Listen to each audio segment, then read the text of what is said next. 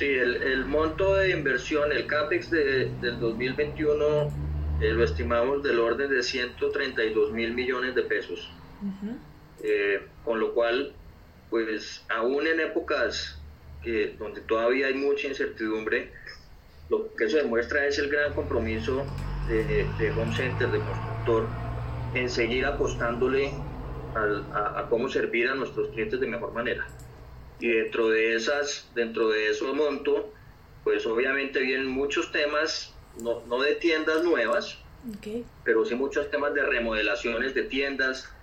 de mejoras, de exhibiciones y de estas experiencias en, tienda que les estoy mencionando, eh, ampliaciones de centros de distribución y muchas inversiones en tecnología y en los canales digitales.